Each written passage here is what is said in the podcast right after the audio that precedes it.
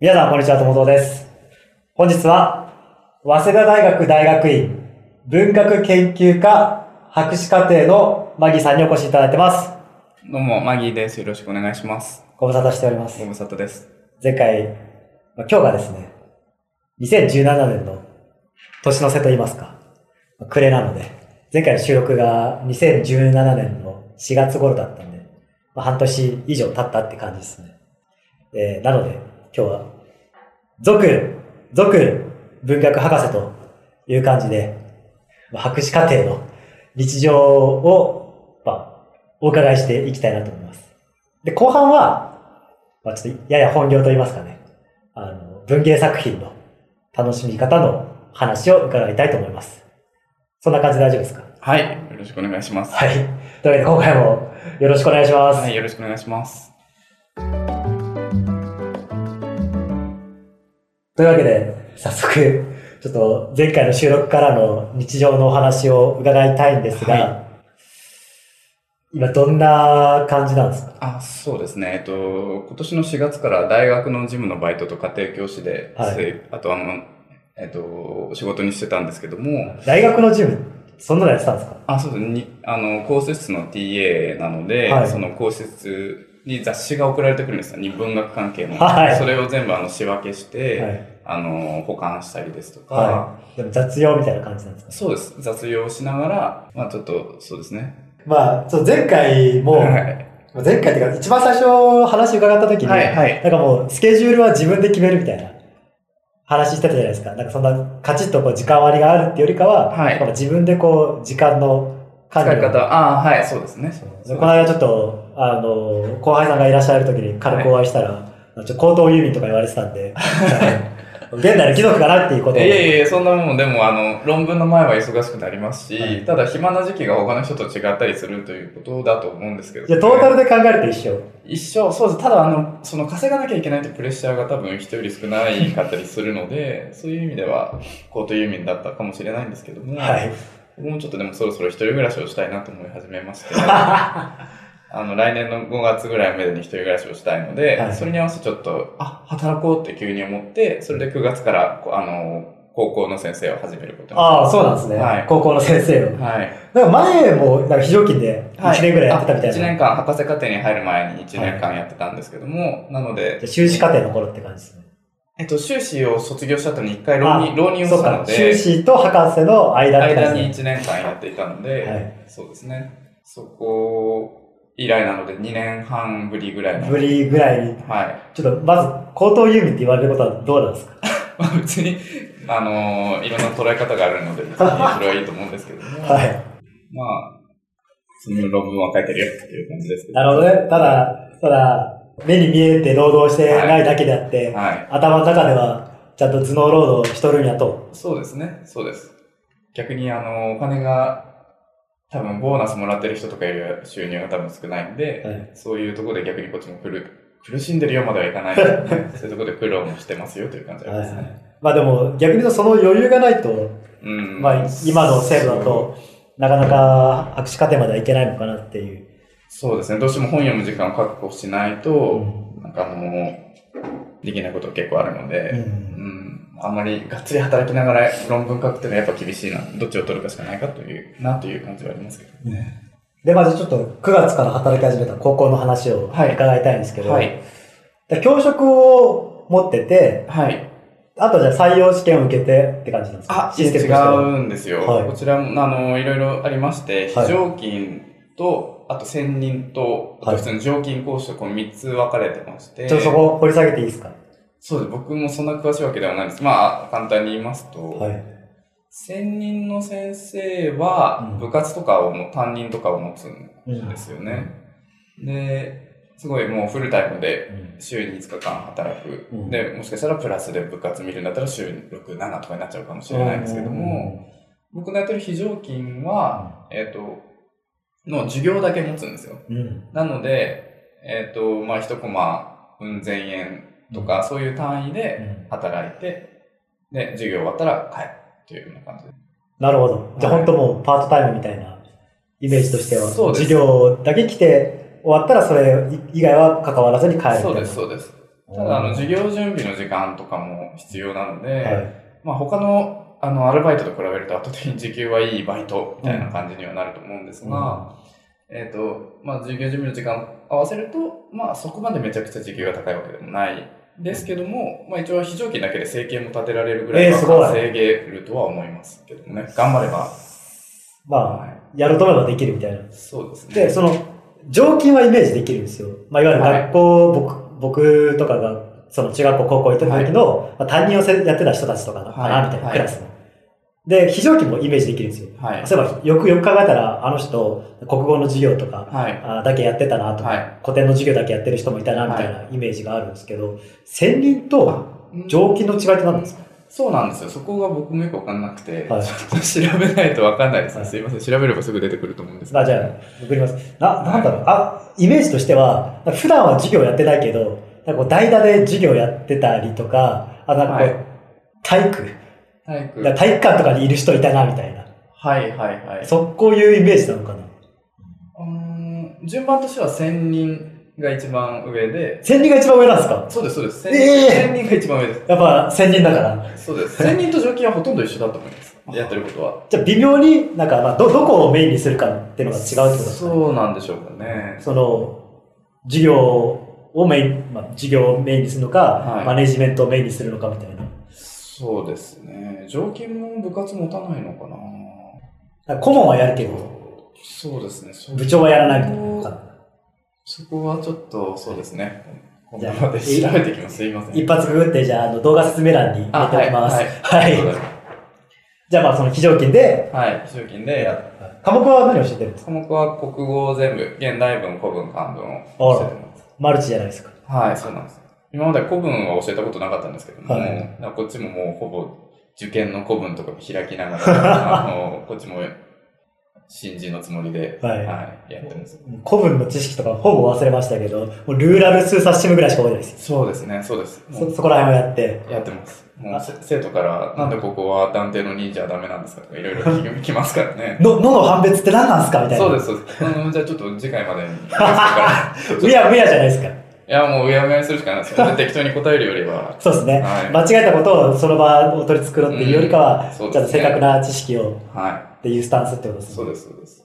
なるほど。どうですか？学校生活は？ああ、でもなんか楽しいですよ。今、男子校に初めて来たんですけども、はいは僕は、えっと、自分自身も共学でしたし、はい前を占めてたところも共学だったので、はい男子校の雰囲気ってちょっとはい。どうなんだろうと思ってドキドキしてたんですけども、なんかこうやっぱ、そうですね、たまたま僕の行った学校は、もうなんか、何やっても許されるみたいな、こう自由な。どういうこと？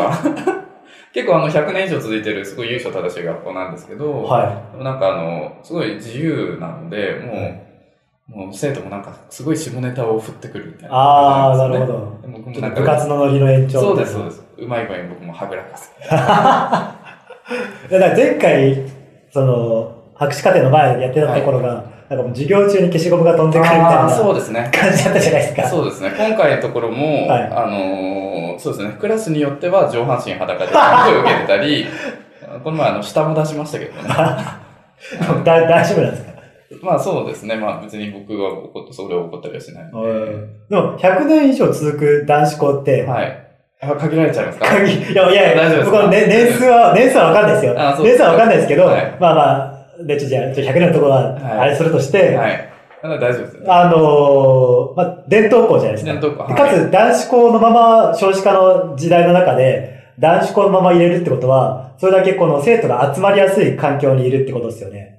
ああ、言われてみれば、そうそうですかね。そう大体女子校とか男子校って、経営が危なくなると共学化するんですよ。はあなあー、人数を増やすためにそうそう、よほどのポリシーがない限り。でも、それをしなくていいっていうことは、まあそれなりの名門校なんじゃないですか？ああ、いや、でも偏差値は高いということではないですし。あそうなんですねはい。みんな受験する子がほとんどですけど、推薦でどっか決める子もいますし、そうですね。だからいわゆるこう、バリバリの進学校っていうわけではなく、そうですね。そうだと思います。難関中学、高校っていうよりかは中堅。中堅とかをぐらいのイメージっていうことですねかね。うん。勉強してる子はちゃんと勉強してますし、はいはい。まあで遊ぶ子は遊んでますし、まあそれも自由にいろいろみんなやどうですか？その、授業の、授業とか学校の違いみたいなのは？ああ、学校の違いですか？やっぱり、そうですね。まあ、僕自身の学校はやっぱみんな集中して授業を聞いていたので、うん授業中に静かにしますし、提出物出せって言ったら必ず出してくるし、はい。漢字テストとかやれば必ずみんな満点を取ってくる。みたいな感じなんですけどもはい、さすがにやっぱそれが当たり前だと思ってたら違うなって思いまして、だからもう提出物もなんかすごいし、後ろからこう、ケツ叩かないと出さないし、はい。まあ、なんかそう、そこら辺は面白いですけどね。ノートもなんかこう、ぐちゃぐちゃに書いてる子とかもいますし、まあまあ、それはそれで、僕自身のなんか、いい経験にもなってます。その、学校ってどうやって決めたんですか？その就活というか。これもまた面白くてですね、実は学校の先生にも派遣っていうのがあるんですよ。はい。僕は派遣会社に登録してまして、はいあのー、で、ちょっともう9月からっていう変な時期から働き始めたので、そうですね。普通はなんか4月からそんな感じですよね。で、その派遣に登録しておくと、例えば産休の先生とか、うん。ちょっとあの、病気になっちゃった先生とかの代わりに入れませんかっていう情報がそこから来るので、で、僕は、あの、そこで、あ、ちょうど9月から都内でやるところがあると思ってう、ん。ちょっとご連絡をして、で、契約がちゃんといって、で、今その非常勤で、しかも派遣という形で今の学校に働いてるという感じですね。じゃあもう期限は決められてるんですか？期限は一応は次の4月、3月までうん。半年間の契約でっていう感じ。そうです。なので、またその次はまだ決まってないので、どうしようかなという感じなんですけども、来年もあの大学の事務の仕事もしてるので、そっちもやりつつやりたいので、またちょっと条件に合う学校を探すということになりそうだなといううん。ところですね。その、博士課程で、まあ、バイトっていうんですかね。はい。をするのは、あるあるなんですか？あ、もうこれは文系の、特に日本文学の人たちはもうあるあるで、あるあるで割と、あの、もう半分ぐらいはみんな働きな、学校で働きな、高校で働きながら、あの、自分の研究もしてるという人がかなり多いですね。うん。なるほど。他の人も、すごいあの、もう返さなくていい奨学金を得てる人とかもそのまま研究に没頭してますし、あの、最近できたあの、漱石記念館っていう、夏目漱石のとこで、あの、学芸員に近い形でそういうお仕事をやってる方もいますし、うん皆さん何かの仕事仕事をしながらうんやってる人っていうのは非常に多いですうん。ね。やっぱそう、まあ、そうするのがまあ普通って感じなんですかね。そうですね。それが王道に近いかなという。これちょっとわかんないですけど、理系の人とかどうなんですかね？あ、理系はでも、それこそもう奨学金とか潤沢出てたりすると、もう働かずして、やってるという人もいますし、はいでも今の僕の勤務校でうん。も理系の人で、あの、でも大学院なんですけど、高校の先生をやってるという人もいるので、まあ理系でも働いてる人もいると思いますしうん、ちょっと割合は文系よりは多分少なそうな気はするんですけども、うん。いや若干話ずれるかもしれないですけど、はい。そういう話聞くと、やっぱ働きながら大学院行くって、ありなんだなっていう気がしてきます。ああ、でもそうですね。たくさんいますし、時間さえ、時間さえバッティングしなければっていうか。そうですね。あの、古典の大学院の方とか見てますと、普通に60過ぎのおじいちゃんとか来てますし、はい。全然30代からもう一回カムバックする人とかも多いですし、これは検討の余地がありますね。あもうぜひぜひ、むしろこれからそうなっていく方がいいだろうなというふうに思いますから。うん。あじゃあ授業で、その、なんか方針とかって言われるんですか？こういう風にやってね、みたいな。えーと学校側からこれも学校によって全然違うと思うんですけれども、まあ、ご自身の場合はっていう、格好付きでいいですけど。そうですね。僕の場合は、とりあえずテストに出る範囲は決まってる。今日、あのー、単元は決まってるので、シラバスみたいな。そうですん今回だったら大岡翔平の不良記をやります。うん。ってなったら、一応それはまず扱わなきゃいけないのと、大体こう、試験、統一の試験を僕の学校ではやるので、うんここを重点的に教えましょう。みたいなのは、一応先生の間でちょっとすり合わせて、うん。で、そこからテストに出してもおかしくないような問題を出す、なんて、なんですかね。作る。はい。問題を作る。作成して。作成して、で、まあ、それに合わせて教えるというような形ですけども、まあでも他、その他、それを教える方法でだとか、そこら辺の他のちょっと違ううん小説の周りの話とかは全然あの自由にしている授業。中である。はい、授業中でも。え、その、担当としては、どういう担当なの？例えば、この学年とかなのか、その、1年生から3年生までとかなのか。そうですね、本当に学年バラ例えば僕は今1年生を1クラスと3年生を3クラス教えてるんですけれども。全然違うんですね。そうですね。で、3年生の3クラスのうち2つは現代文。これは一緒なんですけども、で、もう1クラスは古典なので、もうそこはもう全然違うことをしていますし、それの現代文でも理系クラスと違うクラスだと、理系クラスは週に2時間しかなくて、他のクラスは4時間あるみたいになると、そこのこう兼ね合いも考えながら教えていったりするので、なんかいわゆるその上記の先生いるじゃないですか。はいはいまあ国語っていうんですかね。はい。先生とかとまあ意見をすり合わせながらみたいなそうです、そうです。感じなんですか？はい、そうですね。テストの作成とかには携わるんですか？あ、しますします。あの、今回も古典のテスト作りましたし、え次もあのテスト作りますし、そうですね。それはやりますね。非常勤でも。やってること自体はそん、まあ、そこまで変わんないですね。そうですね。授業に関してはもう、常勤の方とほぼ一緒だと一緒です。はい。あとはその勤務体系とか、あとはそのが学校、学校の上でどこら辺まで関わるんですか？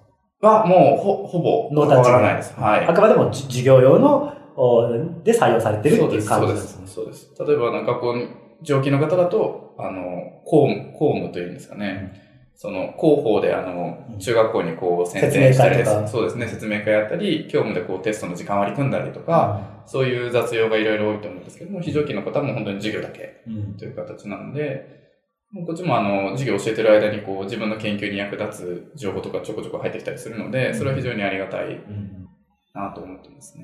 だからそこら辺はあれですね、なんか大学における教授と非常勤講師みたいな。ああ、近いかもですね。近いかもしれないですねうん、そうですね。入試会場とか行くと、なんか目の前におっさんが立ってるじゃないですか。はい。はい、教授からって思いながら。ああ、すげえめんどくさそうにやってんなみたいな。そうですね。感じの、あの、せ注意欄あるじゃないですか。はい入試のはい。棒読みみたいな。あ で、よ読み終わったらめんどくせえなみたいな感じで座るみたいな。あ、そうですね。受験生徒の温度差みたいな。いやいや、そう思いますよ。でも、そう、そうですね。大学教授で言ったらそういう関係ですけどね。宿題とかってどうやって出すんですか？決めてるは、そうですね。基本的には今のところはそんなに出してないですけども、今出してるのは読書宿題みたいなのがあるので、はいあの、リリー・フランキーの東京タワーをうん1年生には読んでもらってて、最最近の本じゃないですか？そうです、そうです。そういうのも読んでもらって、で、感想、感想というかテストみたいなのを今度やるので、それは一応宿題、冬休みの宿題のような感じですけども、どういうことですか？宿題、宿題というかテストって。そうやって、作品の見方を決めちゃうんじゃないですか？ちょっと僕もこの9月から入ったんで、そのテスト初めてどういうテストなのかわかんないんですけども、はい。あ、それはテストを作ってるわけじゃない。あ、そう、その読書テストは今回は違う人に。あ、そうなんですよ。あその、マギーさんと違う見方してたらもう三角みたいな。あ、そんな難しいことは聞かないと、もう主人公誰ですかとか、はこの時何を起きましたかぐらいのテストだと思うんですけなるほどね。解釈じゃなくて事実ベースのみたいな。だと思います。ちょっとあらすじ読めてるみたいな。はい。それぐらいのことだと思いますけどね。僕もまだ読んでないんで読まないといけない。たまじゃないですか？何やってるんですか？そうですね。で大学院の方ははいそういうのってあるんですか？よくその、まあ、それこそさっきと話しましたけど、入試とか行くと、はい。大学院生の人が、その、お手伝いしてたりするじゃないですか。はい。紙を配ったりとか。はい。そういうのやるんですか？それはそうですね。あの、あれもバイトで決まってるので、うんあの、学校に在籍してて、あの、修士課程以外のい以上の陰性だと、うん。メールでこの、この時期にバイトしませんか？バイト。しませんかみたいなのがあるので、じゃあやりますっていう人は、応募するとできたりっていうことだと思いますけどもね。やったことありますあるんですけど、一般の試験はわかんないです。あの、大学内の学部生向けの中間試験、期末試験は、あああ、はいはい。あのねあいうのはあのバイトでやったことあるんですけども、いわゆる一般入試というか、いわゆる受験って呼ばれるやつですね。はどうですか？あは、そうですね、はやったことないですし、あれは、あれも多分集めてると思うんですけども、ちょっとチェックしてないので。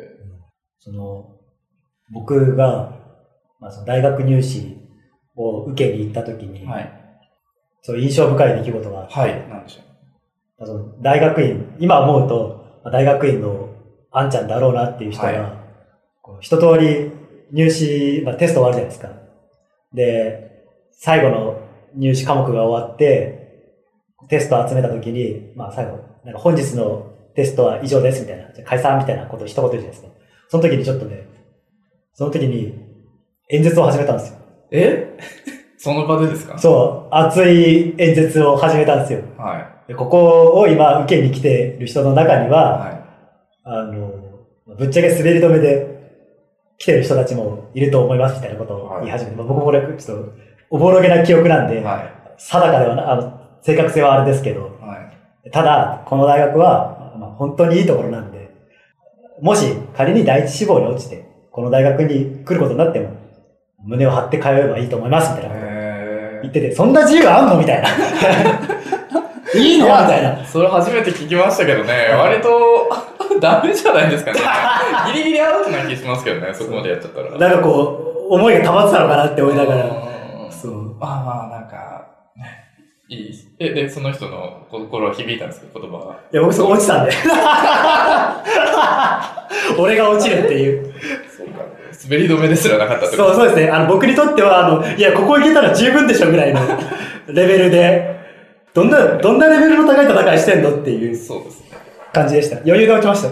英語は全然わかんなかっあーなんか自慢したかったんですか？じゃあ、そのた。人。いや、違う、違うんですよ。いや、まあ、某、慶応大学のあ、某慶応大学の。法学部だったんですけどう、ん。多分、東大の、うん。が第一志望で、はい。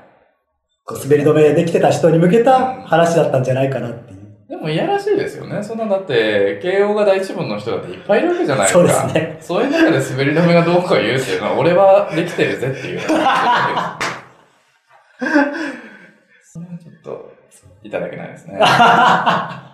っていう思い出があったんで、はいなんか、いや、でも、某 W 大学こと、早稲田大学でも似たようなことがあったんですよ。あったんですか？あった、あったんですよ。社会科学部。ええー、そんな？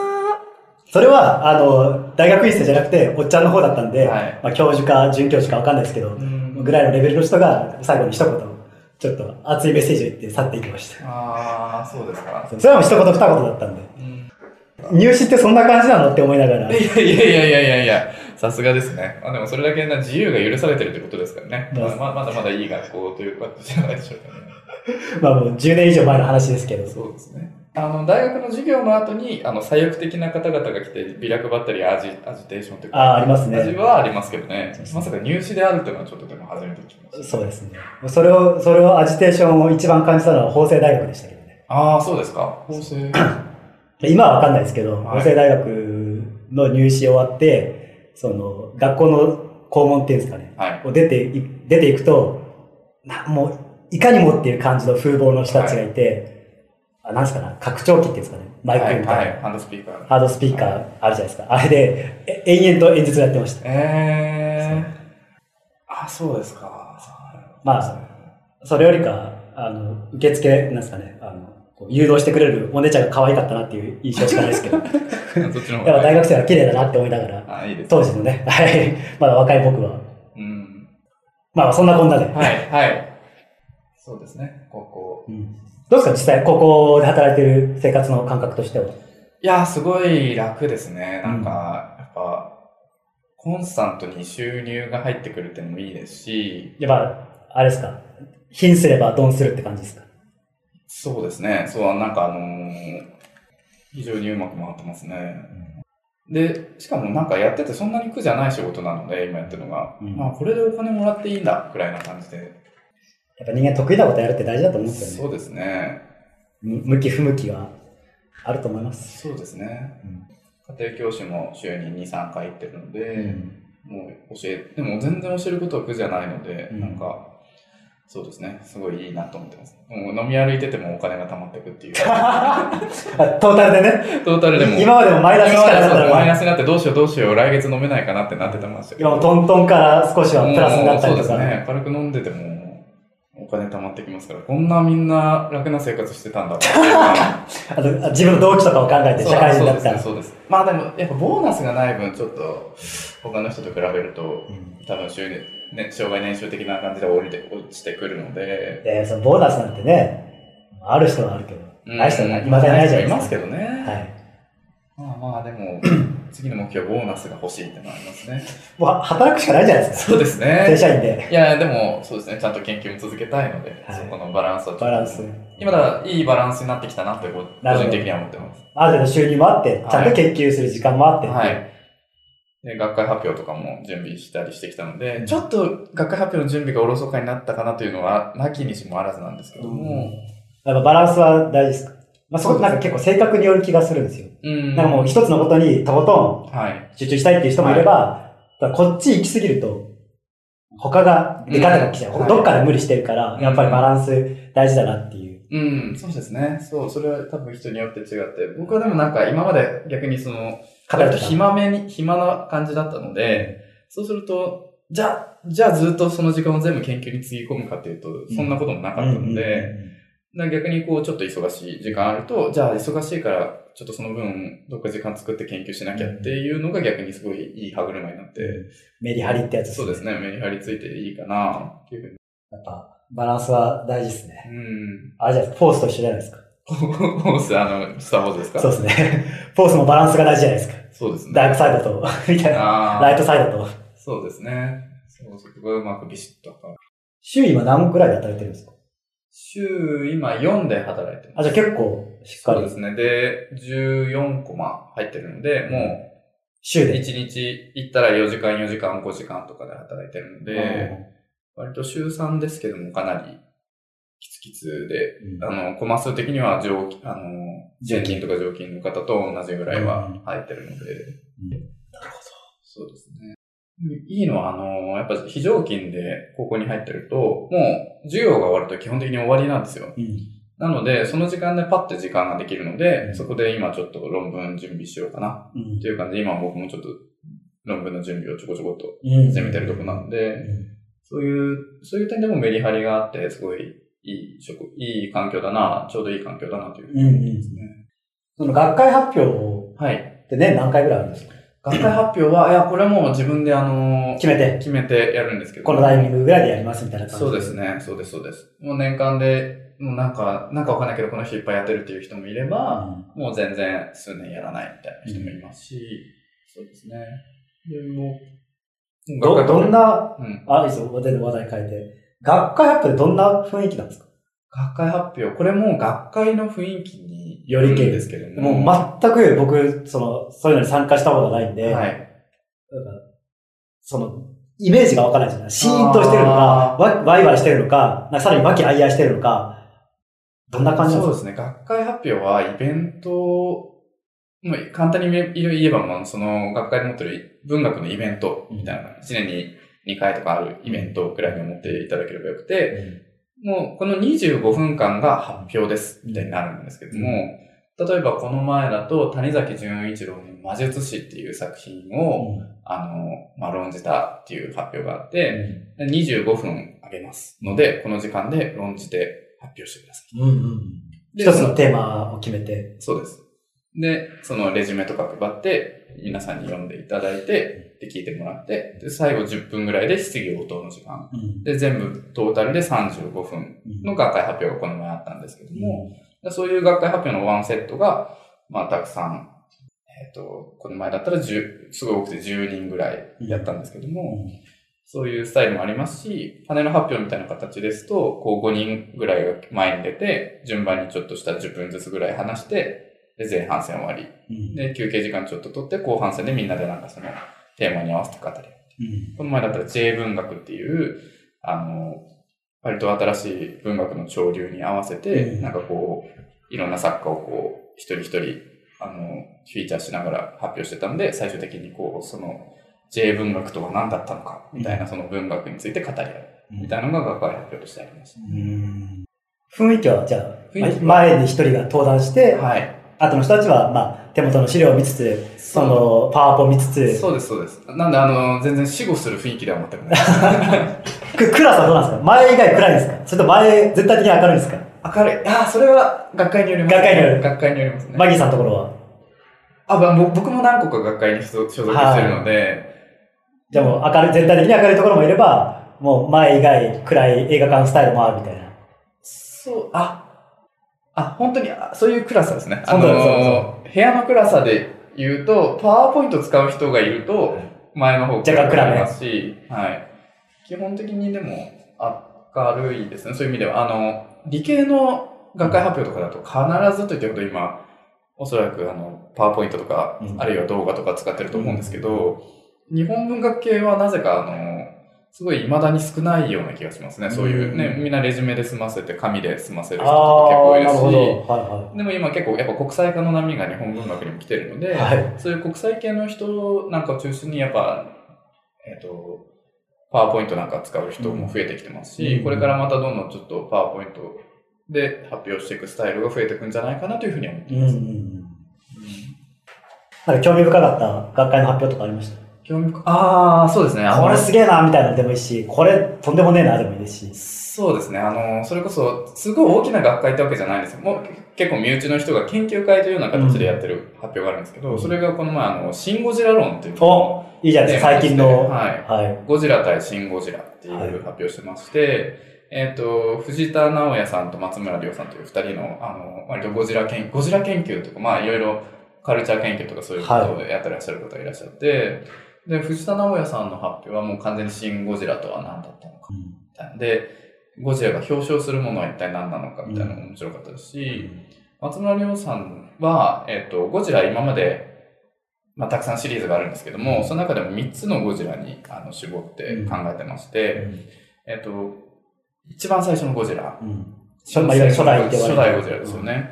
で、あれが、えっ、と、まあ、いろんな、あのゴジラは何だったのかっていうのを考えたときに、まあ、あの、死んだ人たちの、戦争で死んだ人たちの怨念だ、うん。みたいな考え方が一つあるらしくて、しかもなぜか、王道の考え方として、日本兵で亡くなった人たちがうん。帰、日本に帰ってくるっていう説が結構あるらしくて、で、しかも、でもその説を捉えると、じゃあなんでみんな、その日本兵の怨念が日本を襲うんだ、みたいな、そういうなんか矛盾もあったりするんですけど、まあそういう考え方があったり、でそこはなんか水の、水が一応テーマに、水から出てくるゴジラ像みたいなのがあるらしくて、水のゴジラみたいな話もしてましたし、で、今度1984年だったかな、うん。ぐらいに出てくるゴジラは、それまでゴジラってシリーズでいっぱいあったんですよ。うん。怪獣ものシリーズがあったんですけど、それ一回全部断ち切って、もう一回新しいシンプルなゴジラうん。としてもう一回出したんですね。うん。ゴジラ対何々とか全部やめて、もう一回新しいうん。ゴジラってのをやって、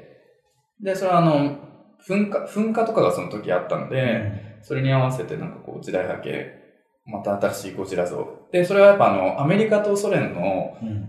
あの、冷戦の対構図とかも結構取り入れていて、でそこら辺こう一緒にアメリカとソ連一緒にしないと倒せないんじゃないみたいな話とか、その時代背景が結構面白かったり、で、やっぱここでまた、ゴジラ対ビオランテとかヘドラとかをなくして、もう一回シン・ゴジラっていう新しいゴジラ。まあシンプルタイトルというか。そうですね。そういうゴジラがまた出てきたっていうことに、松村さんは喜んでますよ。また新しいゴジラ出てきてくれまたたみた。リブートしたのみたいな。はなるほど。い。そうですね。だからそういう、あ、そういうゴジラとかも研究対象にしていいんだっていうのは結構面白いというか、それでもかなり深い議論もやっぱできるんですよ。いろんな視点から社会学とか生物学とか。だからそういういろんな切り口を見せてくれたっていうのがすごい、このゴジラ対シン・ゴジラの研究会が面白かったですね。今年一番って感じですね。見た、見聞き僕したの中では今今年一番いい、はい、発表でしたね。ご自身、次のよはい発表の予定やってたんですか最近なんか11月ぐらいにやったっていうことで。そうなんです。ちょっと10月と11月、そう思い出したんですけど、2つ連続で発表をやりまして、うん次の発表の予定は特に今決めてないんですけど、うん10月の発表は、えっ、と、僕の研究してる中上健二という人が昔、芥川賞を取る前に、その小説を書いてた雑誌が、連続的に書いてた雑誌がありまして、文芸首都っていう同人誌なんですけども、これについての研究会が最近スタートしたので、うん。その研究会で発表を1個させていただいて、どう、その、作品がいいだけでは、どうしても作家って表に出てこれないと僕は思うんです。うん。なんかこう、いろんな要因が重なって、まあその作家が認められて世に出てくるっていう必要があると思うので、うん。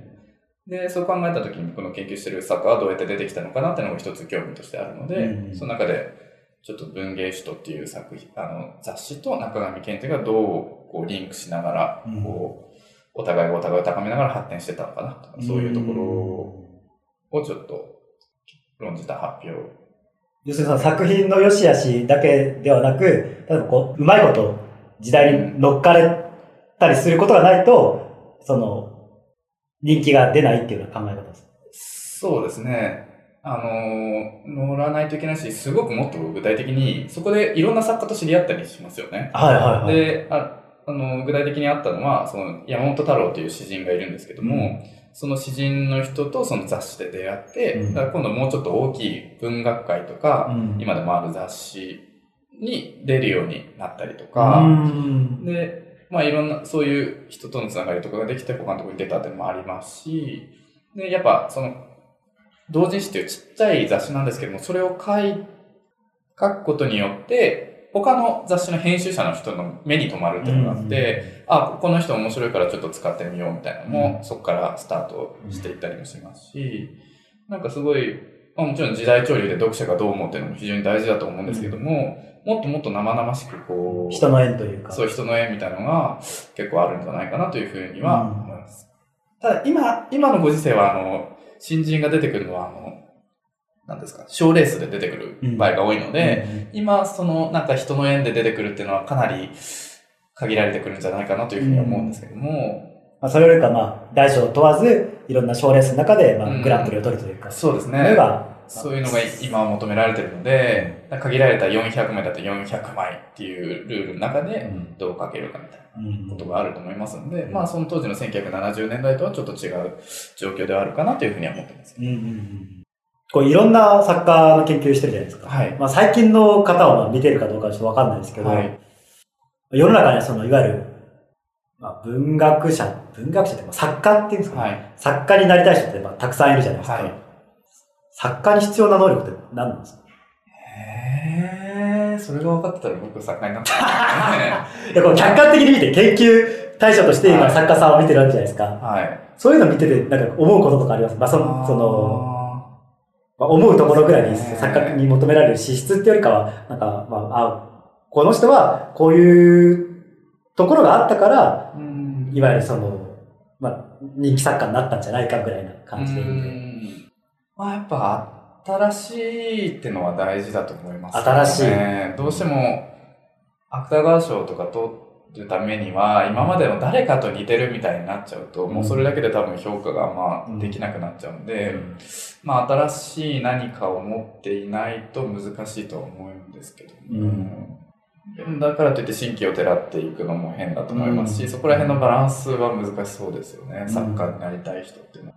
まあ、その、ど、どこを取って新しいというかっていうところですよね。そうですね内容なのか、そうですねまあ、物体なのか、そうです、そうです。表現方法なのかっていう。まさしく。で割と表現方法だけでこう新しさを求めた人は残っていかなかったりするような印象もありますし、でも内内容で攻めていく人はもうネタ切れになっていくと大変そうだなっていうのもありますし、そこはなんか難しそうですよね。語り口はすげえ、本当に芥川っぽいんだけど、内容がすげえ斬新みたいな。ああ、いいですよね。そうしたら売れそうですよね。そう。芥川っぽいけど、すげえなんかしょうもねえ内容だな、みたいな。描いてることは、みたいな。そうですねミックスっていうんですかね。うんなるほど。あとはやっぱなんか、こう、身に迫るものがある小説の方がやっぱいいですよね。あかあ、これの小説どっかで見たし、なんか借り物の言葉使ってるなみたいなの割とわかりますからあ、ね。そうですね。いわゆるなんか、まあわかりやすくさ刺さるっていうんですかね。そうですね。いう作品。うん。ただ自分の言葉でちゃんと自分で解釈した上で書いてる言葉っていうのは、なんか必ず誰かに引っかかるような気がしますけどね。あれ何なんですかね？なんか読んでてわなんとなくわかるじゃないですか。そうですね。身に迫ってるか。うん。あれ、いつも不思議なんですよね。うん書いてる人が、なんか、本当、なんすか、ディティールなのか何なのかわかんないですけど、なんとなくあるじゃないですか。はいはい。それは別にその作品だけじゃなくて、うんいわゆる、まあ、ネットの書き込みレベルでもはい。感じるもんじゃないですか。うんあれすごい不思議じゃないですか。何なんですかね何が違うんだろう。だってもう、ね、パソコンで打ってる文字なんて、まあ、似たり寄ったりじゃないですか。うんそうですね。それでもわかるあれって何なんですかね。なんですかね。それを、それ研究するのが僕らの仕事かもしれませんが、なんですかね。まあ、そういうのに作品に当たると嬉しいですよね。そうっすよねそれが何かわかんないですけど。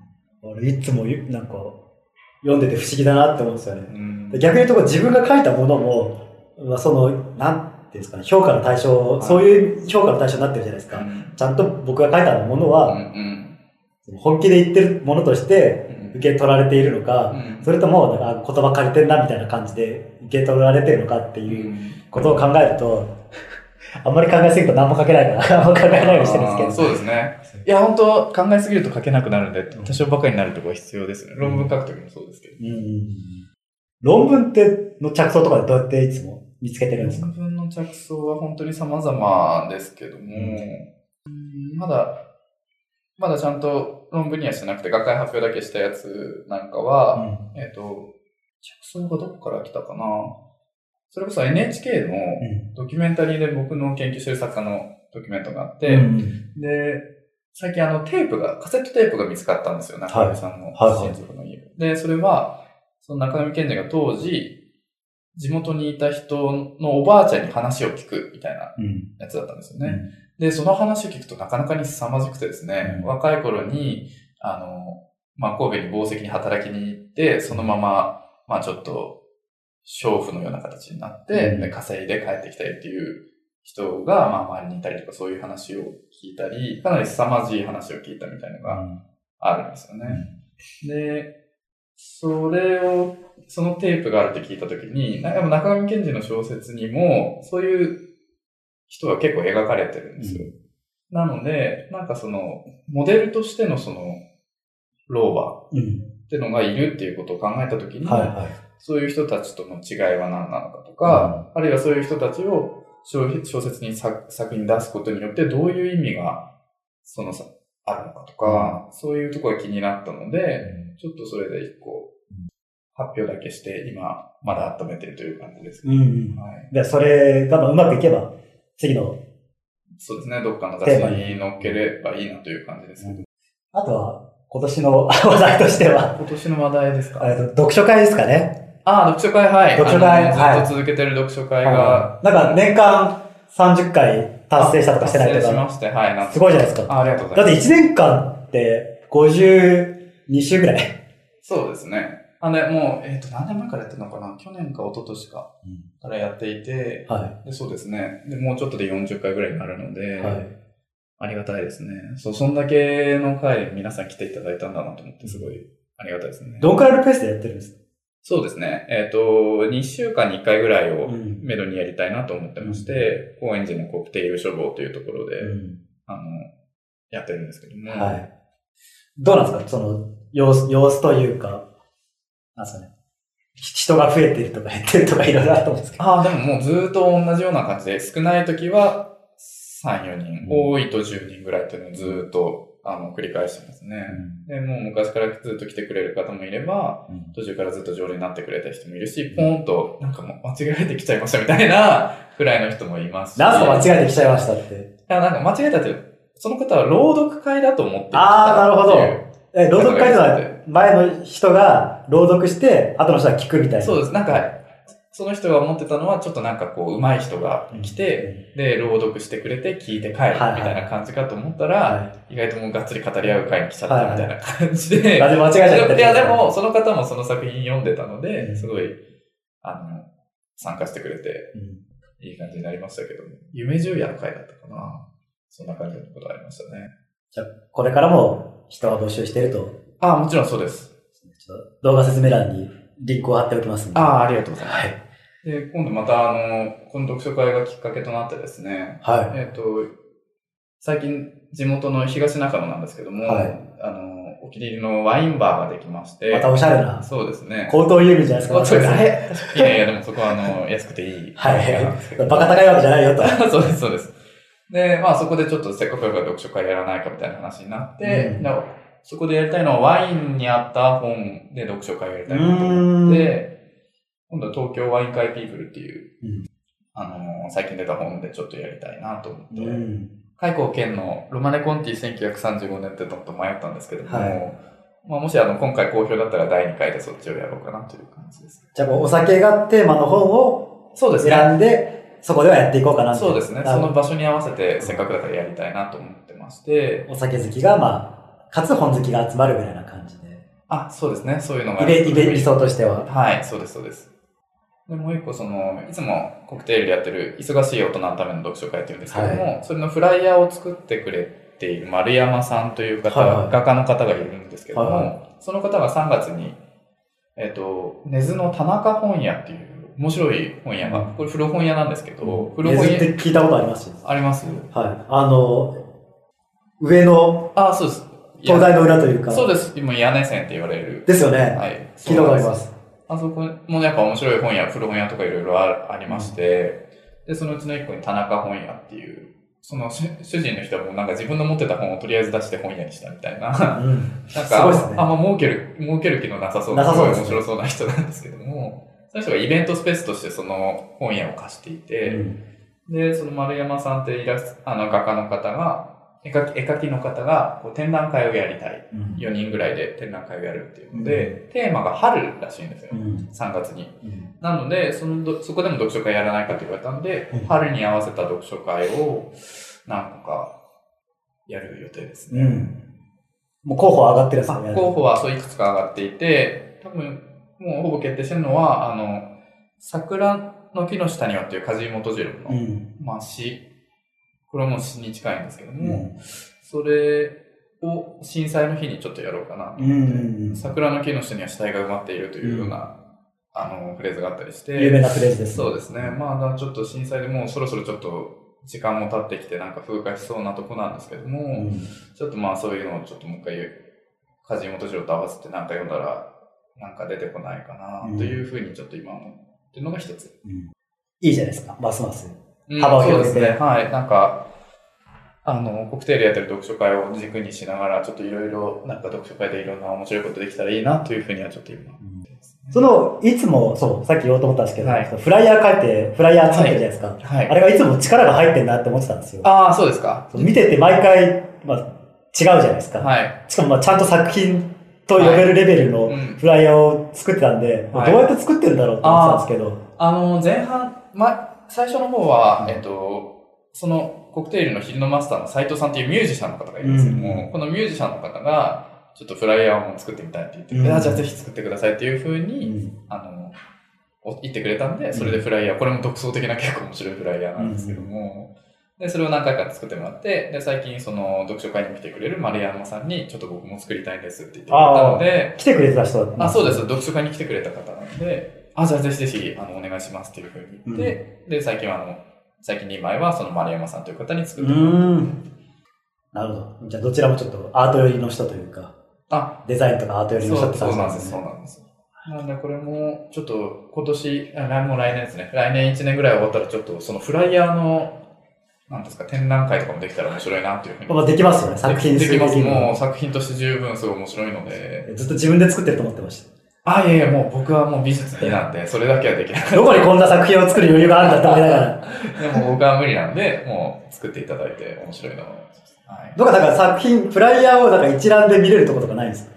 ああはない。僕のツイッターしかないので。じゃあもし画像いただければ、僕のあーありがとうございでますひょあの紹介するんで、あありがとうこございますここをクリックしたら今までこんな、まあ、ポートフォリオ代わりにはい。あの見れるようにします。ああありがとうございます。それはぜひ皆さん見てみてください。そうですね。いいじゃないですか。素晴らしい。